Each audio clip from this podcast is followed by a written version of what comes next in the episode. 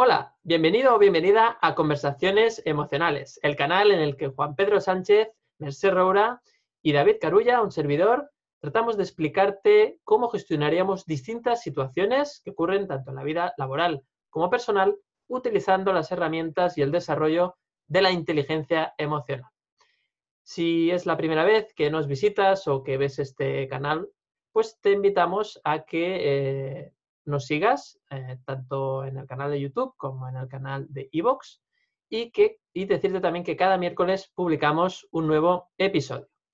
El capítulo de hoy va a tratar de un tema sobre una emoción muy específica, muy concreta y que es una de esas emociones eh, seguramente mm, desagradables, pero que como todas las emociones tienen su función y esta no, no va a ser menos.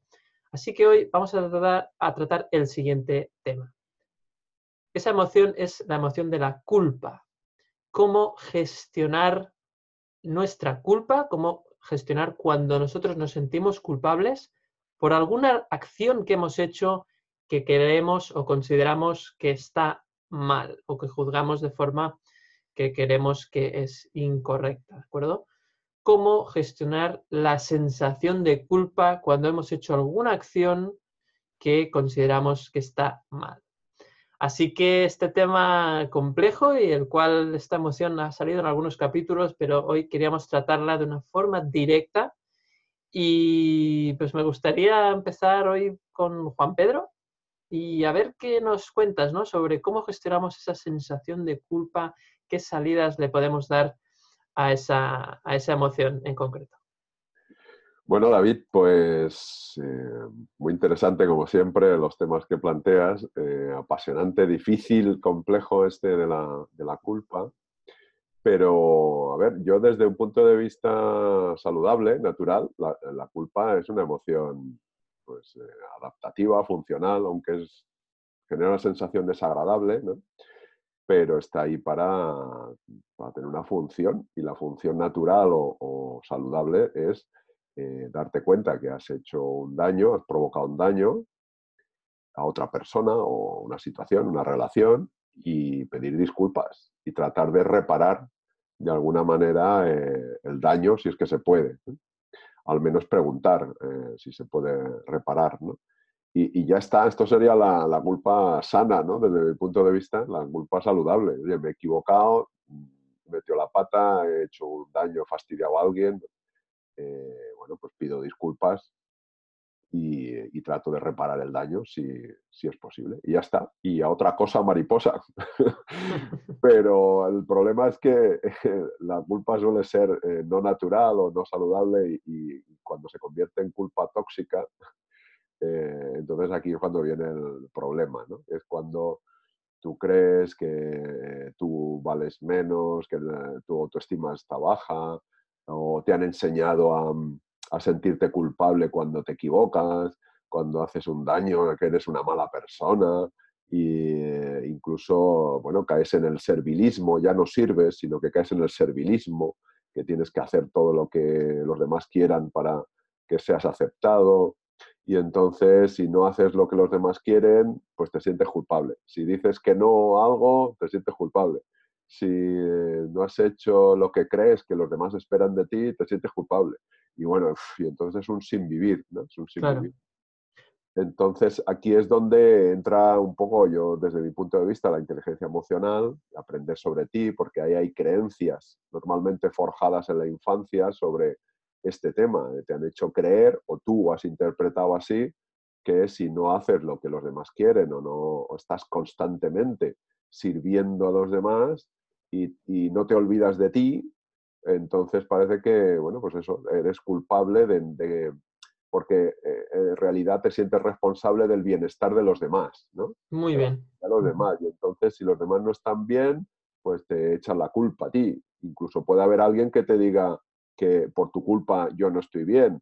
Y bueno, y entonces entras a, una, en unas creencias que son limitantes. Eh, como tú sueles decir, David, muchas veces, ¿no? Lo de las creencias estas rígidas, que no dan lugar a más opciones más que a lo que tú tienes que hacer porque es tu obligación y, si el otro, por ejemplo, en este caso, si el otro está sufriéndolo o pasándolo mal, es por tu culpa y no das lugar a otra opción, pues claro, entonces sufres tú porque crees que es así.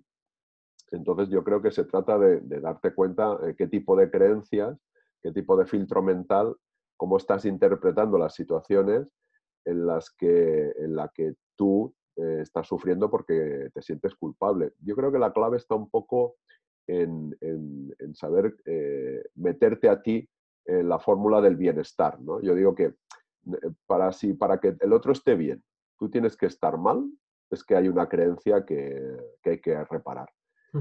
el otro puede estar bien o, puedes procurar que el otro esté bien, pero metiéndote a ti en la fórmula de forma que tú también estés bien. Es decir, tienes que, bueno, la medida de lo posible, cuidar al otro, pero cuidándote a ti entonces, si, si para que el otro esté bien tú tienes que estar mal, hay algo que falla. algo, Algo, algo, hay una creencia rígida, eh, no, no, correcta, que está interpretando mal. Eh, hay un mapa mental que, que, no representa la realidad correctamente.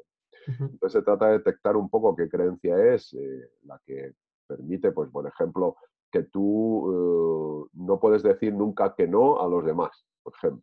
Vale. Que no, ¿no? Entonces, bueno, ¿qué creencia hay aquí? Pues que siempre tengo que decir que sí en el momento que me lo piden y cuando me lo piden y hacerlo como me lo piden. Bueno, pues esto es una creencia muy rígida, por ejemplo, porque yo puedo decir que no en un momento dado que a mí no me venga bien, pero decir que sí que puedo ayudar, pues no sé, más tarde o al día siguiente o, quedar para otro momento en el que a mí me venga bien también ayudar.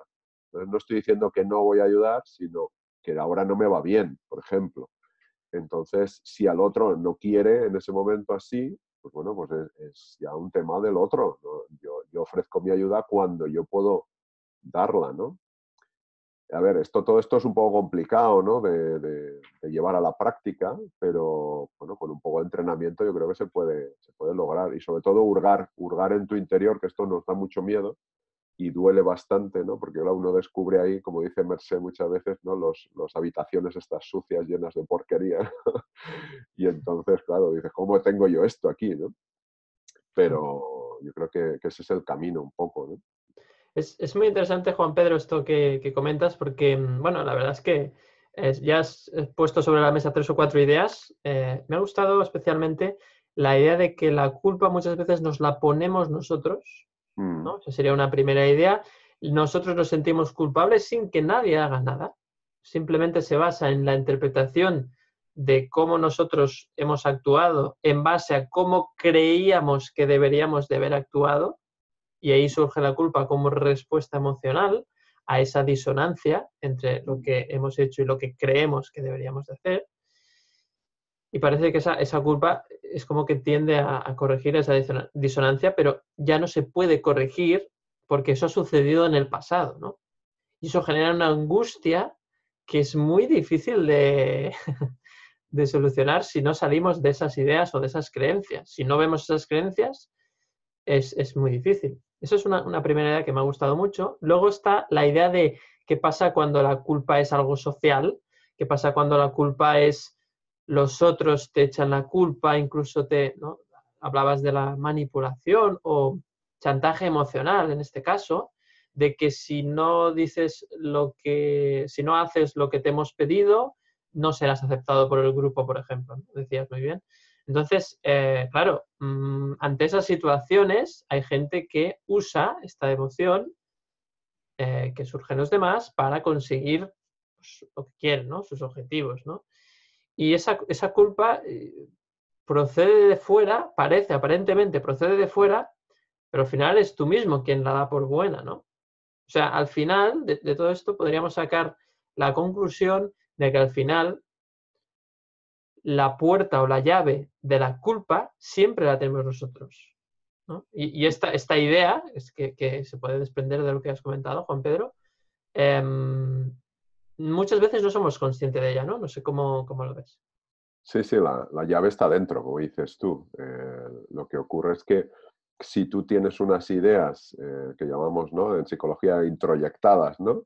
Eh, que las has recibido de otras personas y tú las haces tuyas, pero no las has cuestionado nunca, pues entonces estás funcionando en base a esa creencia.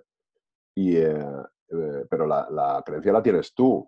Lo que ocurre es que le estás dando la categoría, digamos, de, de verdad absoluta y entonces, eh, claro, si te encuentras, esto se complica cuando alrededor de ti hay gente que está como confirmando esa creencia. Y entonces te dice que, claro, que si no haces lo que ellos dicen o el otro dice, pues eres una mala persona y, entonces, claro, te metes en ese bucle. Pero es falso, falso, está, está dentro de ti, tú tienes la llave. Lo que pasa es que o bien encuentras a alguien que te ayude o tú mismo tienes que hacer un periodo de, entrenamiento, de, introspección, de reflexión sobre esa, eso que piensas para ver cómo flexibilizar eso. Porque si te... A ver, en el momento que te genera malestar, sufrimiento, no es una creencia saludable. creo que es un poco la pista. Es un buen criterio, sí, sí. Fantástico. Pues eh, muy bien, Juan Pedro, genial esta primera aproximación. Ya han salido aquí muchas, muchas líneas y, cogemos alguna línea y, tiramos del hilo, Merced. ¿Cómo, ¿Cómo, lo ves? ¿Qué te ha parecido? Bueno, pues genial. mira, ahora hablabais de que la llave la tiene uno mismo, totalmente. Lo que pasa que está muy escondida. Eh, porque yo, yo estaba escuchando a Juan Pedro y a ti estaba pensando, ¿realmente eres tú quien decide que eres culpable? ¿No? Lo que pasa es que la culpa, como bien ya estabais hablando de, de esas ideas que, que, tomamos prestadas de los demás y que los demás nos inculcan, la culpa es algo muy social. Y yo creo que vivimos una sociedad, al menos aquí, en la que cuando naces, mm, cuando te dan la palmada en el culete, te engancha la culpa. ¿eh? y te la pegan y, nos sentimos muy culpables. Luego hay personas que se sienten mucho y personas que, se sienten menos. ¿no? Yo soy una persona que se ha sentido muy, muy culpable y, es como algo muy arraigado. Incluso llega un momento en el que a, mí la, emoción de la culpa me ha ido muy, muy ligada por, por el arraigo que tiene al sufrimiento. ¿no? Llega un momento en el que parece que si sufres, expías culpa. Yo me acuerdo, uno de los días que, me he sentido, mm, una vez en el, en el, cine, hay una película que, que para tratar este tema, para estudiarla, es, es, mm, a mí me pareció muy desagradable, pero es muy interesante. Una película de Lars von Trier que, que se llama Rompiendo las olas. Em, y voy a hacer spoiler y quien a partir de ahora, quien no, que baje el volumen. Avisamos, avisamos. Avisamos. Ponga pausa ahora. Y, y, eso que la vi hace un montón de años, ¿no? Y, y me pareció muy interesante. En aquel momento me, me zarandeó mucho por dentro y luego con el tiempo aprendiendo, estudiando temas más de psicología, pensé, claro, es que tú llevabas ese sentimiento, esa emoción muy arraigada y me zarandeó. Y como tengo también mucha rabia, pues mm, me zarandeó mucho. Es una, es una historia muy larga y al final es una chica que, que tiene a su novio en la cama, en coma, muy mal, y que decide mm, pasar un suplicio y sacrificarse para que él se salve. O sea, como, como son culpables, como son impuros, como, como llevan una culpa encima eh, y quiere salvar la vida a su novio, pues decide que, que, un montón de salvajes le hagan muchísimas barbaridades porque así expía la culpa y a través del sacrificio, ¿no? Eh, el novio se cura y el novio se cura y se va con otra. Pues ya os lo digo o lo dejo ahí, ¿no? Y me pareció muy una salvajada, ¿no? Pero es que estas salvajadas las cometemos continuamente con nosotros, ¿no? Porque hablabais de, me estaba apuntando del, chantaje, de, la manipulación, em, pero es que la, manipulación más burda, más bestia, más increíble, mm, la hacemos con nosotros mismos. Yo me la he hecho a mí misma eh, sintiéndome culpable. Y luego el otro, el que está afuera, ese que te dice, mira lo que me has hecho hacer, ¿no? Porque cuando alguien te dice, mira lo que me has hecho hacer, eso huele a chantaje. eso es manipulación. si alguien te lo dice, eso es manipulación. Lo ha hecho porque le ha dado la gana. ¿eh? Le ha dado la gana, es un ser humano, tiene sus, es consciente y lo ha hecho porque le ha A no ser que sea un niño, que entonces, bueno, pues mm, hay esperanza y puede cambiar, ¿no? Pero, mm, pero si te lo dice un adulto, es, es un chantaje también, ¿no? Eh, claro, la, manipulación más bestia la hacemos con nosotros mismos. Y es la culpa, quiere como carnaza, ¿no? Y te va pidiendo siempre. Y es, es muy difícil porque, primero, hay que ser consciente de la culpa, lo apuntaba Juan Pedro al principio, la única forma es ser consciente. De hecho, la mayoría de, estos problemas pasan por la conciencia, darte cuenta de que te estás eh, culpando a ti mismo. y puede haber un hecho o puede no haberlo, porque yo me he sentido culpable muchísimas veces en mi vida por levantarme por la mañana y existir. Ya, ya salí de casa con la culpa pegada. ¿no? Luego he hecho muchas cosas en las que me he equivocado y se pide disculpas, te pones en la piel del otro, intentas ser empático, eso fantástico. Pero la culpa chunga, digamos, es esa que ya lleva siempre y que se reactiva con estos pequeños actos que vienen a, a reafirmar. Y es difícil, por, primero, porque hay que ser consciente y como la llevamos pegada de serie, pensamos que forma parte consustancial a nosotros, ¿no? Y que hay que sacrificarse, hay que espiar esa culpa, hay que sufrir mucho para, para limpiar esa mancha, ¿no? Y luego, porque requiere un, acto que en sí mismo yo creo que es de lo más difícil que te pide la vida. Y hablábamos de él justo antes de grabar este, este capítulo, que es soltar. Uh, soltar soltar esas creencias rígidas de las que hablabais, soltar esas creencias que nos están perjudicando y decir que no pasa nada, ¿no? Porque claro, imagínate que no pase nada, o sea, que te levantes por la mañana y que todo lo que vayas a hacer esté bien o mal mm, desde un punto de vista social, si tú lo haces en coherencia contigo, mm, no pase nada, esté bien, sea perfecto, aunque a otro no le guste, aunque tú creas que lo podrías haber hecho mejor, mientras sea coherente contigo, no pase nada, sea perfecto. Imaginaos que te levantas por la mañana y ya eres perfecto en tu imperfección y no tienes que cambiar nada, sencillamente existir desde esa perfección imperfecta, ¿no? Ya sé que parece muy filosófico, ¿no? Pero, pero es que es maravilloso. O sea, levantarse por la mañana sin culpa por no arrastrar nada, por no pensar que hagas mal un montón de cosas y empezar a cargarlas antes de que existan, ¿no? Y no hacerte ese, ese chantaje que nos empezamos a hacer siempre. Y, y, es difícil, es difícil darse cuenta del chantaje y soltar eso, ¿no? Pero es un ejercicio maravilloso. O sea, imagínate que mañana, por la mañana, nos levantamos y asumimos nuestra perfección eh, imperfecta, ¿no?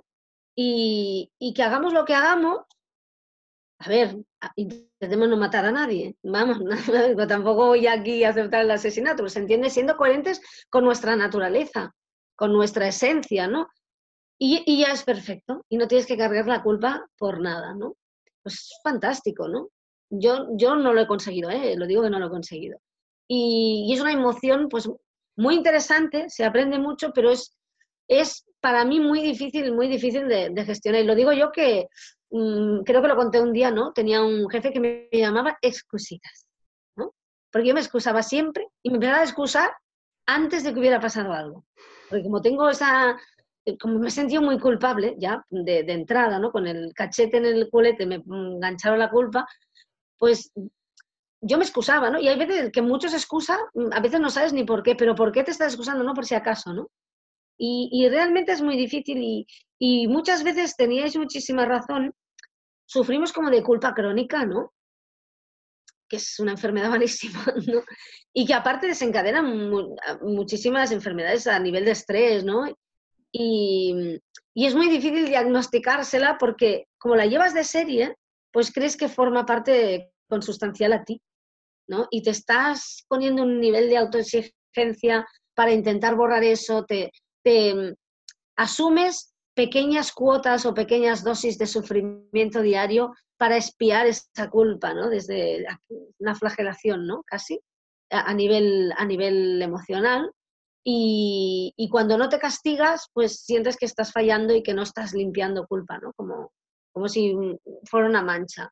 Y realmente es duro, realmente es duro. Pero yo diría que básicamente ser consciente y soltar. Y a partir de ahí, si ya nos preguntas cómo se hace eso, no sé si, yo no sé si estoy preparada para responder, digamos. Bueno, Merced, hay, un tema que creo que es eh, muy importante, que quizás no, lo hemos comentado. Eh, sí que ha hablado Juan Pedro, ¿no? Y relacionado con lo que decías también, que es el tema de, pedir disculpas, ¿no? ¿Vale? Como acción cuando eh, herimos a alguien o alguien se siente herido por nosotros, eso muy bien. Pero luego hay otro, otro, otro tema importante que es el de perdonarnos a nosotros mismos, ¿no? Y ahí está la clave, ¿no? Yo creo que, porque esto que has dicho me ha recordado a, esa idea de que nos sentimos culpables, llevamos, nacemos o, a veces sentimos que ya desde pequeños ya tenemos esa culpa, esa culpa crónica que tú dices ahora, Merced. Y, y al final, la, la, solución, ¿no? Bueno, o la gestión, la gestión emocional de esto, eh, viene por una toma de conciencia de hasta dónde llega mi responsabilidad sobre las cosas, primera idea. Y segunda idea es el hecho de aprender a perdonarse a uno mismo eh, como base de todo, porque hemos dicho que si la culpa es, cierto que tiene un componente social importante, al final está muy, es muy individual en realidad, eres tú quien te sientes culpable, ¿no? Porque una persona te puede culpar, pero sentirte culpable es una elección tuya aunque a veces sea un poco inconsciente, ¿no? Tú mismo no, no, no seas muy consciente del todo. Pero al final la culpa eh, eres tú quien te sientes culpable, ¿no? Y nadie puede hacerte sentirte culpable si tú no le das permiso para ello, ¿no? Eso es importante tenerlo en cuenta. Pero sigamos con el tema, ¿no? Sigamos con esa idea de, perdonarse a uno mismo, ¿no? Y para perdonarse a uno mismo, hay una idea que a mí me ha funcionado muy bien y me gustaría también que comentáramos, que es el saber que tú siempre has hecho todo lo que tenías que hacer, lo mejor que sabías en ese momento y lo mejor que sabías o podías con esos recursos que tenías en ese momento. Y esta idea, eh, si no puedes, si no eres capaz de aceptar esta idea, no te vas a liberar de la culpa. Esto es importante, ¿no? Porque la culpa tiene un componente que decíamos al principio, muy especial, que es que la culpa siempre está en el pasado. Es una emoción que no, o sea, que recuerda al pasado. A ver, la emoción está en el presente en realidad, pero me refiero a que siempre hace referencia a cosas del pasado y que muchas veces no se pueden cambiar. Entonces eso lo que hace es que perpetúa la, culpa y la hace crónica o la, o la, la alarga en el tiempo. ¿no? Y, y, y, al final, eh, tanto la culpa como el perdón, en última instancia, están en el presente. Por lo tanto, tú aunque hayas hecho una cosa mal, entre comillas, durante mucho tiempo, el perdón está en el presente. O sea, tú te puedes perdonar ahora por algo que has hecho durante cinco años, por ejemplo.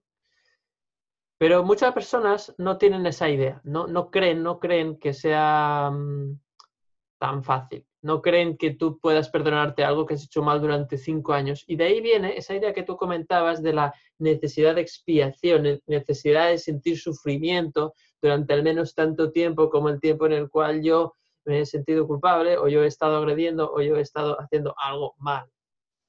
Eh, y esa idea mmm, nos hace mucho daño, ¿no? Mm, y realmente, mmm, bueno, yo invito a que la gente se la cuestione, ¿no? Evidentemente, tenemos una responsabilidad sobre nuestras acciones, es cierto, pero yo creo que al final, y eso es una opinión personal, como siempre decimos aquí en conversaciones emocionales, es una opinión puramente personal, yo considero que mm, todo lo que nos pasa en la vida tiene una función de aprendizaje nuestra, individual, es como un plan de carrera individual, es como un, unos estudios concretos, es una carrera, ¿sí? una carrera universitaria de la vida en este caso, y tenemos que cursar las asignaturas. Y esas asignaturas son distintas para cada persona.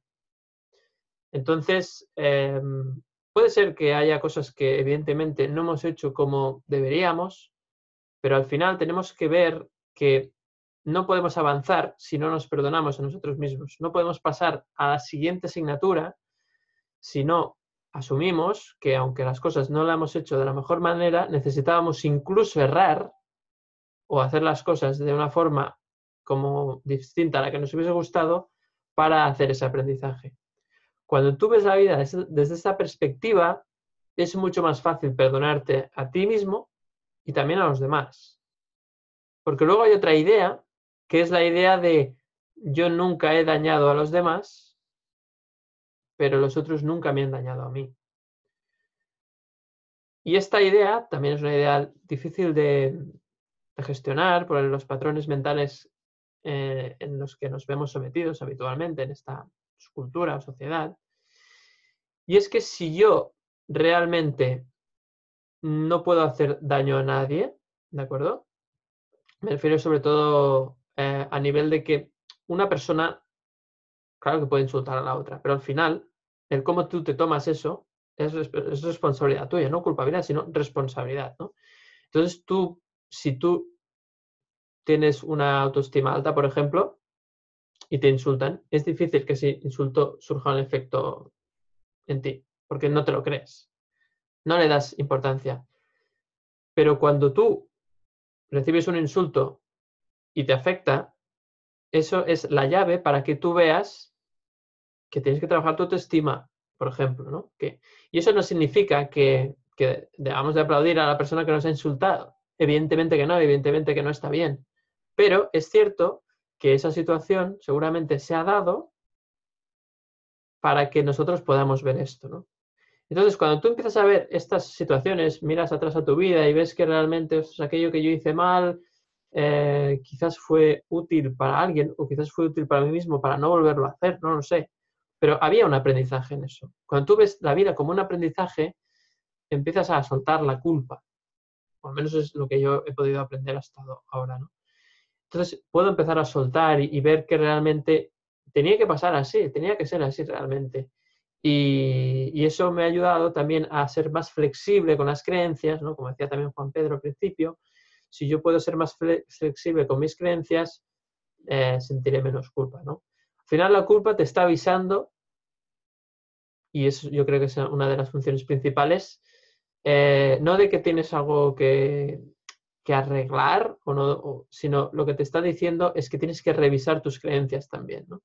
¿Por qué yo me siento culpable? Ah, porque yo creo que estas cosas se tienen que hacer así. ¿Por qué? ¿Es verdad eso? ¿Hasta qué punto tienen que hacerse así? ¿Hay otras opciones? ¿no? Y, por último, pongo un, ejemplo, ¿no? Imagínate que, mm, que, te han dicho, ¿no? Vamos a poner un ejemplo mm, relacionado con, con la con la cultura, ¿no? O, incluso con, la religión, ¿no? Em, imagínate que por tu cultura te han dicho que eh, no debes de em, irte a vivir con una pareja hasta que no te casas, por ejemplo, ¿no? Eso es una idea, ¿vale? Relacionada con la cultura, con algunas religiones. Y tú imagínate que por lo que sea, pues decides irte a vivir con esa persona antes de casarte, ¿no? Eso es una cosa que ahora mismo pues eh, seguramente mucha gente pues no, no, se lo toma en serio, pero hace algunos años, hace 50 años o más, o 100 años, esto era una cuestión de Estado. O sea, esto, al menos en España, era una cuestión em, muy importante. No, no era una cosa así, o sea, la gente se metía en contra si hacías eso, eras muy mal visto. O sea, que ahora mismo lo vemos desde una perspectiva distinta, pero tal vez en algunos países todavía esto sea muy vigente y en algunas sociedades todavía esto sea, ¿no? Por eso pongo este ejemplo. Entonces, claro, imagínate que tú has hecho esto, te, has ido a vivir con esta persona, con esta pareja con la cual todavía no te has casado, no has hecho este, este acto, y tú te sientes muy culpable, ¿no? Y esa culpa viene por tu creencia de que, de que eso eh, no está bien. Pero luego, si tú lo ves con la perspectiva de, de, la perspectiva actual, pues te parece que quizás lo que hay que revisar es la creencia. ¿Por qué realmente debes de casarte antes de, de convivir con una pareja? ¿no? Y esa culpa te ayudaría a, ver si esa creencia realmente tiene sentido o no. Entonces ahora pues verías otras alternativas, verías otros tipos de, de pues, pues, bueno, personas que, hacen eso, que no hay ningún problema, incluso puede ser positivo porque si conoces a la persona con la que vives, pues seguramente el matrimonio eh, puede ir mejor o al menos eh, eres más consciente de lo que supone vivir en pareja con esa persona, etcétera, etcétera, ¿no? Entonces me gusta este ejemplo porque es como muy ilustrativo porque ya estamos en un paso más allá, ¿no? O sea, hemos visto las distintas opciones del pasado, del presente. Creo que eso mm, nos cuestiona mucho la culpa, ¿no? La culpa eh, realmente es algo frágil en el sentido de que la creencia que hay detrás a veces no nos cuestionamos, por, lo damos como una verdad absoluta y no lo es. ¿no? Entonces, a partir de ahí, pues si tiramos del hilo, podemos, nos puede ayudar a descubrir realmente en qué estamos, eh, cómo, es nuestro, cómo funciona nuestro patrón de pensamiento y creencias en este sentido. No sé cómo lo ves, chicos. Sí, eh, totalmente. Es decir, a ver, yo creo que eh, aquí a esta vida no hemos venido a sufrir, ¿eh? aunque la gente diga que esto es un valle de lágrimas y todas estas creencias, ¿no? Yo creo que el sufrimiento en realidad es un indicador, una alarma, un, GPS, o el, espantapájaros que decíamos un día. Eh, para señalizar dónde está la cosecha, el aprendizaje eh, como tú has comentado también, David. Entonces, yo creo que, bueno, pues el, sentimiento ese de culpa, que la culpa tiene una función natural, como decía al principio, que es bueno, darte cuenta que has hecho un daño y repararlo y ya está, y seguir, es cuando es tóxica. Entonces, eh, pues eh, probablemente, eh, pues eso, hay creencias que como yo quería añadir como esta de, que es muy común de ser muy autoexigente con uno mismo, de, exigirte ser perfecto o perfecta. Y entonces, claro, cuando tú quieres ser perfecto o te crees que tienes que ser perfecto, pues no te permites equivocarte. Y cuando no te, no te das permiso para equivocarte, pues entonces eh, es lo que tú decías, de, ¿cómo me voy a perdonar yo si no me doy permiso para equivocarme? tengo que dar permiso para, pues eso, para equivocarme, para aprender con las equivocaciones, eso sí, a tratar de aprender para no estar equivocándome siempre lo mismo.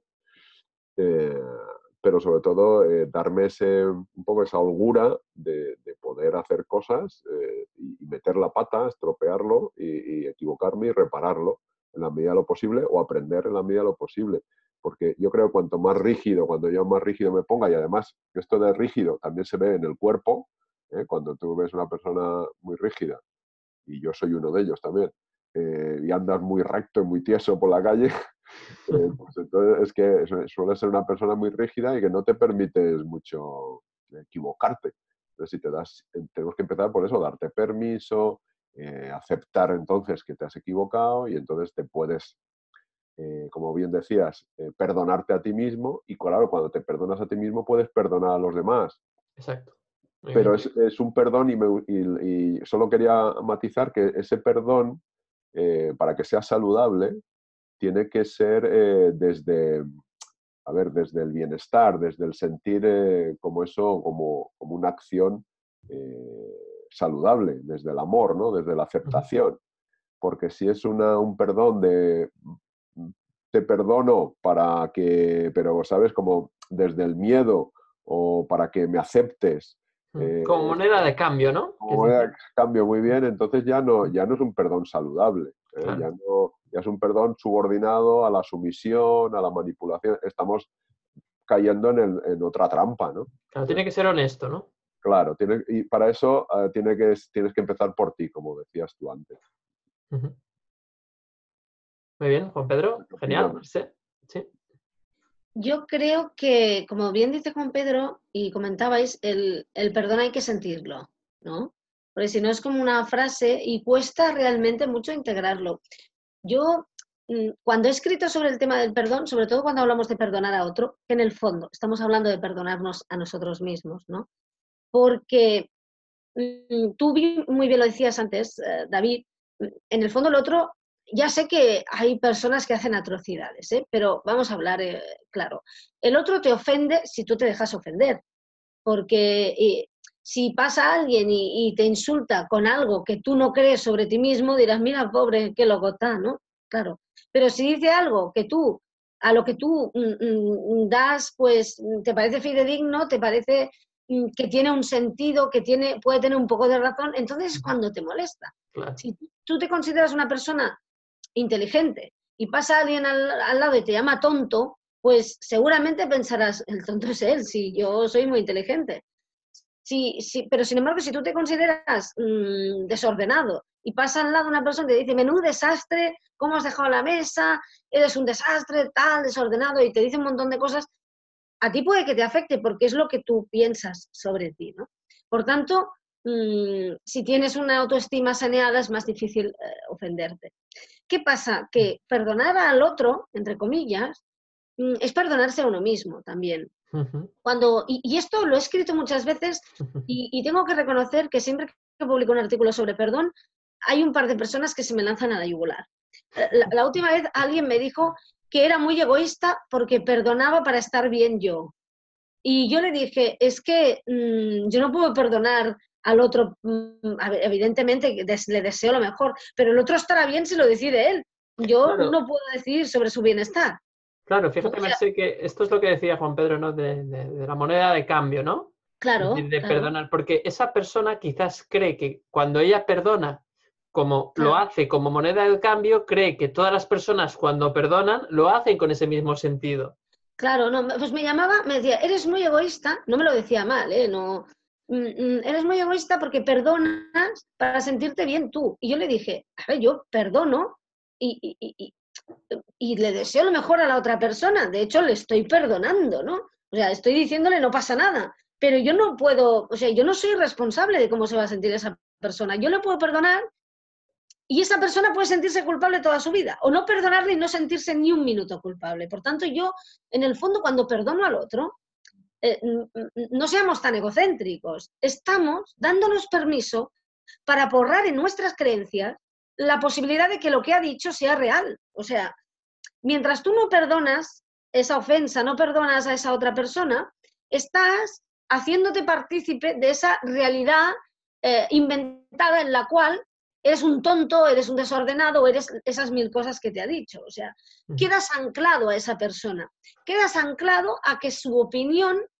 te continúe haciendo daño. Entonces, cuando le perdonas, decides mm, pues aceptar primero, por eso para perdonar una ofensa, por ejemplo, tienes que entender por qué te ha hecho daño, si está presente en ti, si tú lo crees de ti, si realmente es así, aceptar que hay veces que te equivocas o que a lo mejor no es así o que a lo mejor es una etiqueta que tú también te has puesto, luego cada caso es muy difícil, ahora no podemos particularizar, ¿no? Pero cuando perdonas esa ofensa, cuando perdonas a esa persona, lo que estás haciendo es coger la goma de borrar, ir a tus creencias y borrar la etiqueta de tonto y decir, ya está, ¿no? Es como, como cortar el, hilo, ¿no? Como cortar el hilo que te unía a esa persona. Sí, a esa persona como permitirte mm, que te deje de hacer daño, ¿no? En cierta forma. Y luego tú le deseas lo mejor, le perdonas, pero en el fondo te estás perdonando a ti por haberte creído que eras suficientemente tonto como para que te haga daño lo que te ha dicho. Imaginemos, ¿no? Te perdonas a ti por haberte creído su ofensa. Muy bien. Claro, y esa persona, pues le deseamos lo mejor en la vida, pero luego esa persona tiene su camino. O sea, con lo difícil es que gestionarte tú, imagínate poner a gestionar a otro. Es que ya es mm, una barbaridad increíble, ¿no? Y, y no es un acto egoísta, es un acto de amor, de amor por ti y, al mismo tiempo, ahora dejadme decir una frase un poco así, ¿no? Pero si tú dejas de creerte tonto, estás liberando al otro de tener que decírtelo, en cierta forma, ¿no? Exacto. O sea, mm, sí, estás, estás mm, borrándote de su lista, ¿no? Porque te lo puedo decir una vez más, pero si tú al final no te crees algo de ti, es muy difícil que otro venga a decírtelo, porque eh, viene y a lo mejor suelta el insulto, pero encuentra una tierra tan yerma. no tiene gracia, ¿no? Claro, no tiene gracia y no, no, no, no hay brote verde, digamos. ¿eh? Lo, puede tirar la semilla una vez, otra, pero al final el insultador siempre se busca otro campo cuando, cuando en tu campo no germina su semilla, ¿no? Digamos. Cuando no hay carnaza, no. Sí, no hay, no hay, es lo que pasa siempre, ¿no? Aquello que, y, mm, aquello al final, aquello que dicen las abuelas de no hagas caso, si tú no haces caso se callan y es verdad, y es que es verdad. El problema es cuando tú te lo acabas creyendo al mismo tiempo, ¿no? Pero yo, yo, yo era una cosa que siempre hacía, ¿no? Me callaba, pero en el fondo pensaba, no, si tienen razón, soy una torpe, ¿no? Claro. Entonces, que entonces, entonces, ¿cómo no me van a llamar torpe? Si yo me creo que soy una torpe, forzosamente la vida me lo tiene que recordar para que, para que mm, acabe cogiendo la goma y borre torpe, quite y encima pues ponga otra cosa, ¿no? La que sea. Esperemos que no sea, no sea muy limitante. Seguramente la palabra más amplia o una de las palabras más amplias ¿no? que podríamos poner ahí sería soy libre, ¿no? En este caso, libre de, del juicio de los demás, ¿no? Ahí, ahí tendríamos... Exacto, libre de etiquetas, muy bien, totalmente. Qué bueno, están saliendo ideas muy interesantes, chicos. La verdad es que un placer, como siempre, eh, pues eso, conversar, estas conversaciones emocionales que, tenemos. Eh, y una última idea, ¿no? Vamos a hacer una última ronda de, ideas sobre la culpa, sobre todo lo que hemos dicho. Claro, al final, eh, el perdón hacia uno mismo es el más difícil, ¿no? Porque es cuando te tienes que mirar al espejo y ver que, que bueno, que evidentemente tú tienes la responsabilidad sobre, sobre tus, tus hechos, sobre tus, mm, sobre, tus acciones, ¿no? Como decíamos. Pero hay una cosa clave también que tiene que ver con los pensamientos, ¿no?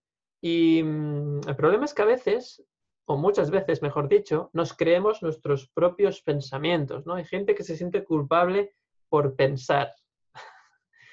Entonces, eh, deberíamos de entender que los pensamientos surgen de una forma más o menos espontánea y que por el hecho de que los pensemos no significa que nosotros los generemos conscientemente. Y esta idea es muy importante porque muchas personas se sienten culpables por pensar. Entonces, claro, eso es, como, como, una cárcel, ¿no? Porque si tú generas pensamientos de forma más o menos espontánea, pero tú te los crees como si tú los, estuvieses creando o fabricando conscientemente, eh, vas a sentirte culpable para toda tu vida, seguro, porque eso, eso es una cosa que no, no para. Tenemos entre 50.000 y 70.000 pensamientos diarios. Entonces, entonces, es decir, vas a sentirte culpable, vamos, cada segundo prácticamente. Por lo tanto, vamos a, vamos a explorar esta idea, ¿no? Nosotros generamos pensamientos o captamos ideas, muy bien. Se genera por una serie de vivencias que hemos vivido, cosas que recordamos, asociación de ideas, ¿no? Nuestro, nuestra mente asocia ideas, las mezcla, las presenta y lo que tenemos que ver es que esas ideas las podemos coger o no, las podemos agarrar o no, las podemos creer o no, pero no somos nosotros esas ideas. Entonces, cuando tú te separas de tus de las ideas que aparecen en tu cabeza, em, es mucho más difícil, eres más libre porque es mucho más difícil que te sientas culpable por ello. Entonces, cuando eres consciente de que esas creencias simplemente, eh, o mejor dicho, que esos pensamientos simplemente han pasado por ahí, como, como cuando pasa una nube por el cielo, pues es cuando te permites dejarlas ir y entonces eres mucho más libre. ¿no? Entonces, este ejercicio de toma de conciencia es muy importante para dejar de sentirnos tan culpables. Muchas veces nos sucede esto, ¿no? Nos atrapamos con nuestros pensamientos, pero ¿cómo puedo pensar esto de esta persona? Entonces, la idea es que nosotros no somos nuestros pensamientos.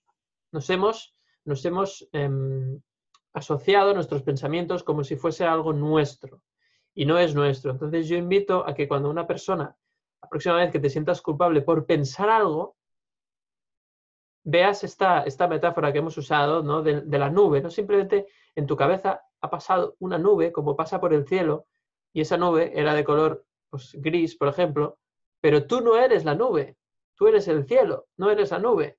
Simplemente esas ideas pasan por tu mente. Entonces, no te aferres a ellas como si tú fueses eso, simplemente dejarás pasar. ¿no?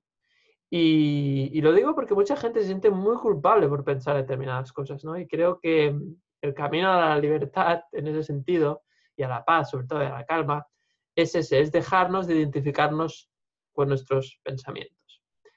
Me gustaría para terminar hacer una última ronda, un repaso de, o al menos una frase o un último comentario para, terminar el, capítulo y, así ya pues lo, cerramos por hoy. Eh, empezamos con Juan Pedro. Sí, bueno, para terminar, yo solo, si acaso, al hilo de lo que tú decías, de los pensamientos, que, bueno, a mí me gusta decir que, tenemos que eh, tener claro que nosotros somos los pensadores de los pensamientos y no los pensamientos, y somos los sentidores de los sentimientos y no los sentimientos. Exacto. Porque si te identificas y te crees que eres los pensamientos, eh, eso activa emociones, activa sentimientos. Y entonces, pues como el de la culpa que estamos hablando hoy, y entonces esto te mete en un bucle porque pues el sentimiento también te incita a pensar eh, en pensamientos alineados con, con, ese sentimiento. ¿no? Sabemos que hay como un periodo de, de, refracción, se llama, ¿no? en el que tú, si tú no te das cuenta, pues la emoción te lleva a pensar, el pensar te lleva a la emoción y te metes en un, en un bucle. Entonces eh, es como, bueno, pues haciendo otra metáfora, ¿no? Sería como creerte que tu coche eres tú, ¿no? Y, que cuando se estropea el coche o tiene un defecto el coche, pues empiezas a, sufrir, que de hecho a muchos nos pasa, ¿no? Que sufres cuando tienes un defecto en el coche, sufres. Sin embargo, cuando lo llevas a reparar al taller, no te quedas tú allí con el coche día y noche dentro del coche porque tú eres el coche, ¿no? Y, tú te vas, dejas el coche y tú te vas y luego ya vuelves otro día, ¿no? Exacto, muy bien. Es, ser conscientes de esto, ¿no? Al final volvemos a la conciencia un poco. Totalmente, Juan Pedro. Pues muchas gracias, como siempre, por tu, por tu aportación. A vosotros. Y vamos con la última, última idea, eh, Merced. Pues mira, yo cuando hablabas de, de sentirse culpable de tus pensamientos, me he acordado de las muchas veces que yo me he sentido culpable de sentirme culpable, ¿no? Y esto lo hemos comentado, ¿no? Porque llega un momento en el que, claro, cuando tú ya tienes ciertos conocimientos, has estudiado lo que has estudiado, me estoy sintiendo culpable y fíjate, me estoy dejando llevar por la culpa. Entonces, mm, te sientes mal porque con mi nivel, uy, porque claro, tal, mm, luego hay que entra el ego, ¿no? Pues yo no tendría que dejarme llevar tanto por la culpa. Entonces, llega un día en que te das cuenta de que estás sintiéndote culpable por sentirte culpable y dices, bueno, es que esto ya es rizar el rizo, ¿no? Y sobre lo de los pensamientos, pensar es muy malo, ¿malo? Malísimo, ¿no? No podemos evitarlo. Lo que sí que eh, podemos hacer eso que decíais, observar los pensamientos, dejarlos pasar, ¿no? Que eso pasa mucho cuando, cuando meditas. No darles importancia, pensar, están ahí, muy bien, gracias, es una opinión, y, dejarlos pasar. Em, porque es que además, y esto es una cosa que me, me atrajo mucho, somos yonkis un poco de nuestros pensamientos y nuestras emociones. Porque claro, la gente tiene que saber, a veces es muy difícil, pero a mí que yo que le doy mucho al tarro con emociones y se me va un poco la pinza, ¿no? Em, es muy difícil esto, es muy difícil conseguir parar esto, ¿no? Y, observarlo. No se trata de pararlo, sino de observarlo, de ver, como decía Juan Pedro, que tú eres el pensador, no el pensamiento, ¿no? Eh, porque, porque, claro, cada vez que, que, pensamos, aparte del trabajo neuronal, hay un, generamos unas emociones y, estas, y al final todo esto nos está generando una, unas hormonas que circulan por nuestro cuerpo, ¿no? Que son siempre las mismas. Y, está comprobado científicamente que somos adictos a esta, es una droga, ¿no? Somos adictos a esta droga. Entonces tú intentas dejar de, pensar tanto, los observas, ¿no? O este es un pensamiento muy negativo, no, venga, va, no, que va a ir bien, venga, lo dejamos, lo dejo neutro, tal. Y entonces el cuerpo dice, no, no, que yo quiero aquí mi dosis de hoy, ¿no? Venga, que hoy no me ha dado la mercancía, ¿no? Y, inmediatamente, como ya somos un todo, porque es un todo indisoluble, empiezan ir los pensamientos y la carnaza, entonces ya la droga ahí por el cuerpo y dices, sí, sí, en realidad todo, perdón, en realidad todo es una mierda, ¿sabes? Y, y, estás satisfecho porque en realidad es lo mismo de siempre, que es terrible, pero es lo de siempre, y como es lo de siempre es lo cómodo y lo fantástico, ¿no? Por eso es tan difícil, y desde aquí tú decías, que no sois vuestros pensamientos, que no os sintáis culpables, bueno, pues si os cuesta mucho además, que sepáis que estáis enganchadísimos, que somos yonkis todos de, esas emociones, de, esas sustancias que nos recorren el cuerpo gracias al pensamiento y a la emoción, ¿no? Y que, vamos, que, que, podemos dejarlas, ¿eh? No es lo dejo cuando quiero, no, no, no, no, no. Lo dejo cuando hago un trabajo y hago un entrenamiento mental, ¿no? Porque al final hay quien dice que la felicidad va de entrenamientos mentales, ¿no? que consisten en, hacer ciertos ayunos de según qué pensamientos, observar tus pensamientos y no culparse, ¿no? Sencillamente, porque si encima te culpas por estar pensando mal, em, casi que es mejor pensar mal y no culparse, ¿no? Porque es peor, ¿no? Como esa, no juzgues, no juzgues, y entonces juzgas, ¿no? Vas por la calle y juzgas, ¡ay, he juzgado, ¿no? Y es peor el drama, que te montas a ti mismo por haber juzgado que el momento de juzgar, que era un segundo. Por eso que, bueno, que somos yonkis, pero que vamos a poder dejarlo. Y esa era un poco la, idea, para tranquilizar al personal, porque a mí también me cuesta muchísimo. Pues muchísimas gracias, Merced, como siempre, por compartir tus ideas y pensamientos. Adicciones, mis adicciones. por compartir tus adicciones. Y, bueno, decir también eh, respecto a esto que comentabas, ¿no? que, mm, a ver, no podemos llegar al extremo de todos estos temas sobre el desarrollo personal y que tanto nos gustan desarrollo o crecimiento personal. No nos podemos exigir em, la perfección tampoco en esto. debemos de respetar nuestro propio proceso, ¿no? Porque solo faltaría que te sintieras culpable por todavía sentirte culpable. Esto que decías, ¿no? O sea, es una locura. Entonces, respetemos nuestro propio proceso de aprendizaje y el de los otros también, ¿no? Pero en concreto quiero hacer énfasis en el nuestro propio, porque a veces somos más permisivos con los de fuera que, con nosotros mismos, ¿no? Entonces, yo diría, un poco la propuesta es, eh, sí, procura separarte de tus pensamientos, procura perdonarte, procura no juzgarte tanto, pero si lo haces, no pasa nada.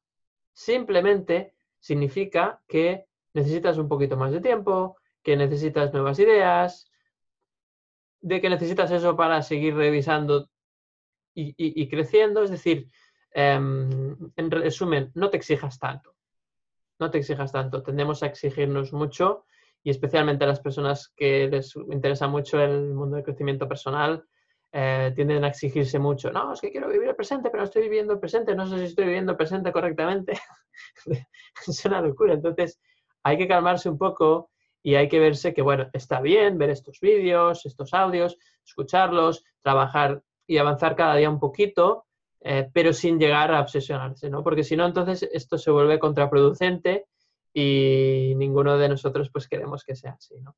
Es un poco lo que también decía Mercedes y, estoy totalmente pues de acuerdo contigo. Y, nada, pues eh, de momento lo dejamos, lo dejamos por hoy. Recordarte que tenemos ese vídeo que hemos eh, publicado recientemente que se llama Los seis hábitos de inteligencia emocional para alcanzar el éxito laboral. Están enfocados al mundo del trabajo. Y es un vídeo que solo lo puedes ver si te unes a nuestra comunidad de, de conversaciones emocionales, nuestra comunidad emocional, por decirlo así y en esta, en esta comunidad, pues simplemente, pues bueno, nos dejas tu correo electrónico y nosotros una vez al mes te enviaremos un correo con las novedades que tenemos sobre los nuevos capítulos que hemos publicado, si intervenimos en algún evento gratuito y todo lo que estamos haciendo nosotros tres en relación al desarrollo de la inteligencia emocional. Así que nada, como bienvenida a esta comunidad, pues podrás visualizar este vídeo que hemos hecho tanto pues, eh, Juan Pedro como Merced como yo mismo. Y nada, sin más dilación, muchas gracias por, eh, por seguirnos, por vernos, por dejar los comentarios y nos vemos en el próximo capítulo. Un saludo y hasta la próxima.